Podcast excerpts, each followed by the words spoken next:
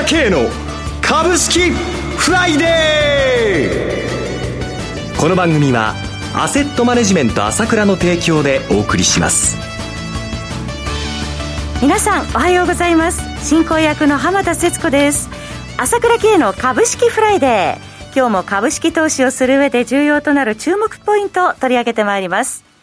パーソナリティは、アセットマネジメント朝倉代表取締役で、経済アナリストの朝倉慶さんです。朝倉さん、おはようございます。おはようございます。よろしくお願いいたします。ますさて、ロシアによるウクライナ侵攻で24日の世界中のマーケット不安定な動きとなっていますね。そうですね。えー、どうご覧になりますか、まあね、うん、本当に攻めましたね。はいで、まあ、最初の段階でも、まあ、その東部だけに限定した動きではないのかななんて私なんかも思ったりしたらとんでもない、アメリカ政府が言ってる通り、キエフまでもうね、はい、もう迫るらしくてですね、えー、あっという間の電撃作戦ということですけれどもね、はい、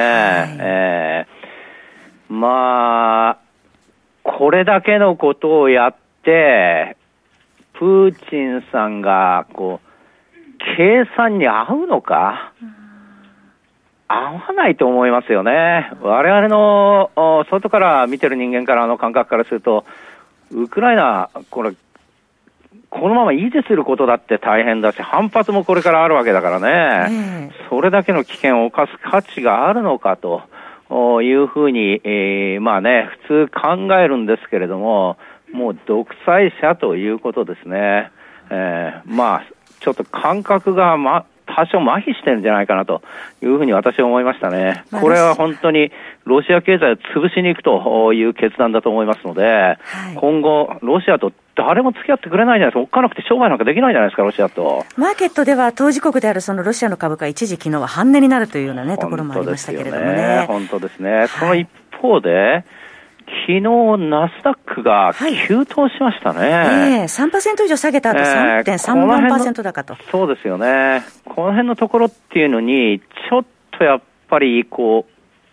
新しい目というか、はいはい、その、もちろん、この混乱は続くんだが、続くんだが、あだけども、おまあ、世間一般で見られているような全然株がダメというんじゃなくて、新しい芽が出てくる可能性もあるので、その辺のところもちょっと今日話してみたいと思いますね。はい。はい、新しい芽の可能性は後ほど詳しく伺いたいところです。えー、さて、朝倉さん、毎月好評の朝倉 CD3 月号、先日収録されたとのことですが、今回はどのような内容か、少しだけ教えていただけますか？そうですね。えー、もちろんこの状況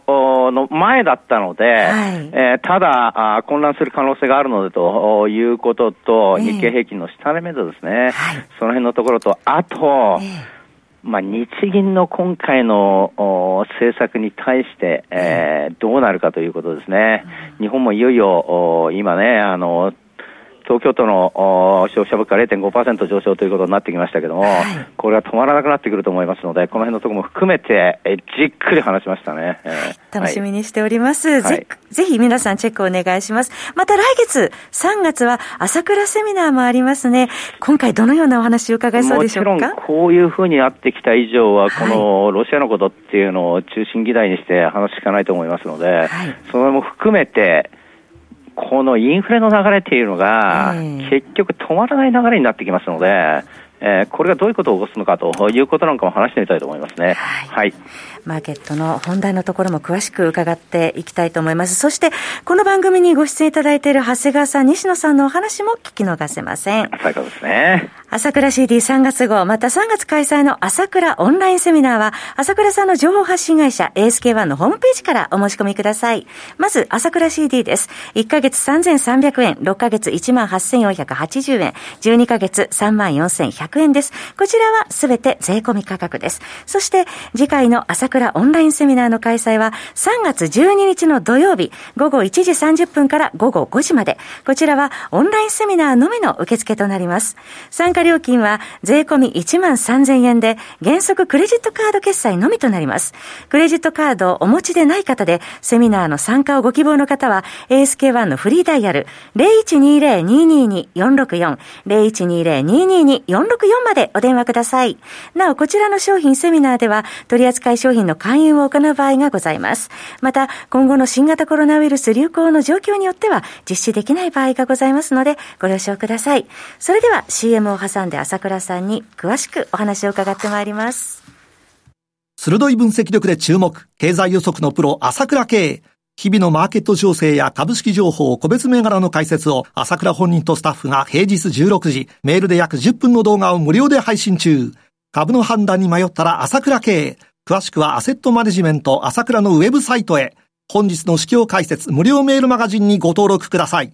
アセットマネジメント朝倉は、証券取引、金銭、有価証券の予託、貸付行為は行っておりません。また、情報提供する金融商品の取引では、相場変動などにより損失を生じる恐れがあります。取引説明書、契約締結前交付書面などを十分にお読みいただき、ご理解の上お取引ください。金融商品仲介業者登録関東財務局長金中第605号。さて、朝倉さん、早速ですが、その今のマーケットに新たな芽が出てきている可能性というところから伺えますか？そうですね。はい、まあ、昨日やっぱりかなり下げて、はい、えー、まあ、あナスダックはね、綺麗に寄り付き が安値で、綺麗な大陽線でね、えー、びっくりするようなあチャートになってるんですけども。陽線で終えました。えーまあ、そうはいうものの、やっぱりこの混乱ということで、はい、えー、日本もそうですけども、欧州もそうということでね、はい、ドイツの株なんかもな7日連続安して大きく下げてますけども、えー、この辺の動きっていうのは、まあ、ある程度想定内の動きということだと思うんですよね。えー、ただ、世界を見見渡して激変した市場がありまして、はい、やっぱりそこをやっぱり注意して見る必要があると思うんですけれども、それはどこかというと、もちろんロシアの市場なんですけれども、はい、ロシアがまあトリプル安になりまして、ロシアの株が一時5割1日で下げるということになりましたよね。でしたね、えー、えー、それからルーブルが暴落している、えー、えーそれからロシア国債、こちらも暴落しているということになったわけなんですけれども。トリプル安ですね。えーで、アメリカがやっぱりあの、ロシアの一番大きい銀行に制裁はまだ課してないし、 SWIFT、いわゆる銀行決算の、銀行決済の停止というのをやってないわけですけども、はい、まあこれは本当はやりたいんでしょうけども、その返り血を浴びるって言いますか、それをやってしまうと、その貿易決済が全くできなくなってしまうので、今までの貸してるお金もありますし、えー、そのエネルギーの代金の関係なんかもありますから、そう、いっぱい日本の商社なんかももちろん、あの、いろいろ債券を持ってるわけですから、はい、ここが回収できなくなっちゃうっていうリスクがあるわけですよね。えーそうすると、そのために、えー、そういうリスクを感じ取って、えー、特に欧州の銀行の株が急落したわけなんですよね。はい、えーで、先ほど言ったように、今までのこの日本株の下げとか、アメリカ株の下げとか、欧州株の下げっていうのは、まあ、その、こういう下げはあっても、まあ、想定できるないの動きだったと思うんですけれども、はい、で、ロシアの、こう、株がこれだけ下げて、こういうふうになって、それから UBS ではロシアの国債はもう担保に取らないっていう形になってきちゃって、価値ゼロと換算するという話になっちゃってるんですよ。はい、で、追加保証金入れろっていうことになっちゃってるわけなんですよね。と、えー、いうと、どういうことが起きるかっていうと、それからこの今回のことっていうのは、結局、今年の問題っていうのは、インフレがどんどんどんどんひどくなっちゃうってことじゃないですか。はい、それが今回のことで、さらにインフレがひどくなっちゃうかもしれないわけでしょ。今、世界的にはその金融引き締めに向かっているっていうところだったんですそうなんですね。それで今、金融引き締めなんだけども、こうやって、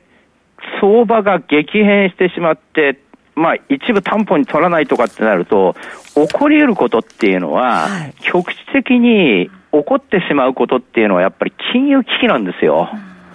やっぱり、どっかの銀行がおかしくなっちゃうとか、えどっかのファンドがおかしくなっちゃうとか、はい、これだけ短期で、これだけ動かされては、そういう危機が起こる可能性っていうのがやっぱりあるわけなんですよね。そこは避けたいところですよね。そう。これはですね、えー、もちろんインフレを予防するっていうことも一番大事なんだけれども、はい、それが命題なんだけれども、えー、だけどそれ以上に、金融危機は絶対起こしてはならないわけ。うん、えー、欧米市場ですよ。はい、えー、で、この問題になると、今度は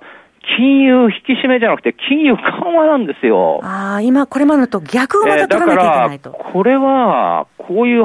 形が出てきて、何か銀行がおかしくなったとか、はい、何かその金融的な問題がおかしくなったって言ったら、金融緩和に動かなきゃならないわけで、こっちの方がインフレ抑制よりも重要なことなんです、一時的に起きた場合は。はい、えー、そういうことが起こりうる可能性があるということです。もう一つは、今回コロナのことで、はい、ものすごく世界中の借金がものすごく増えたわけだ。えー、えー、で、日本だって もちろんそうだし、そうなんだけども。お金がいるわけですからね。そこに持ってきて、原油価格がめちゃくちゃ上がって、今後もまだ上がる可能性がある。はい。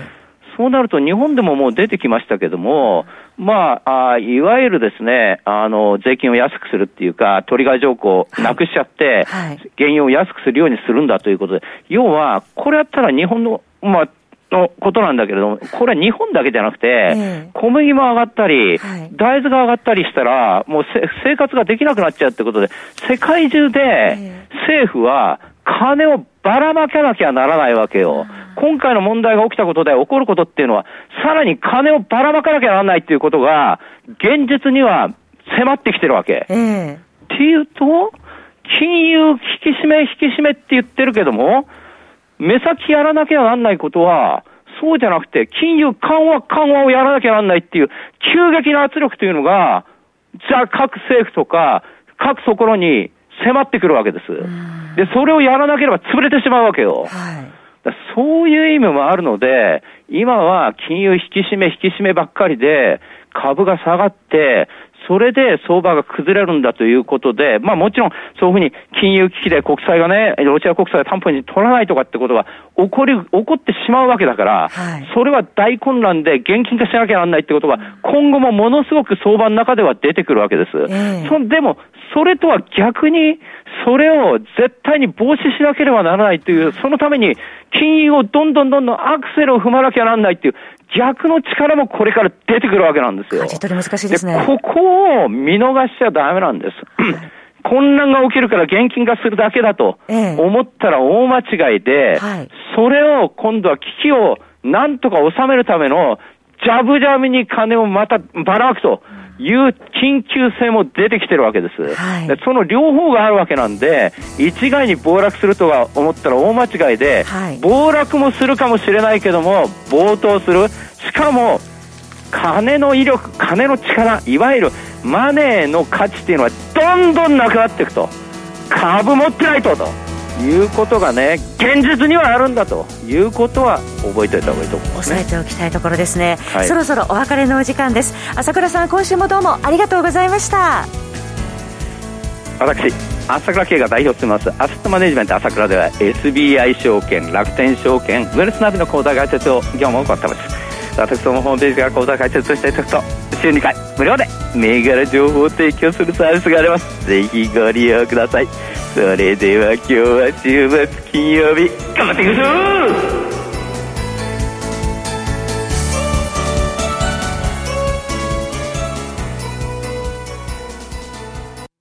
この番組はアセットマネジメント朝倉の提供でお送りしました。最終的な投資判断は皆様ご自身でなさってください。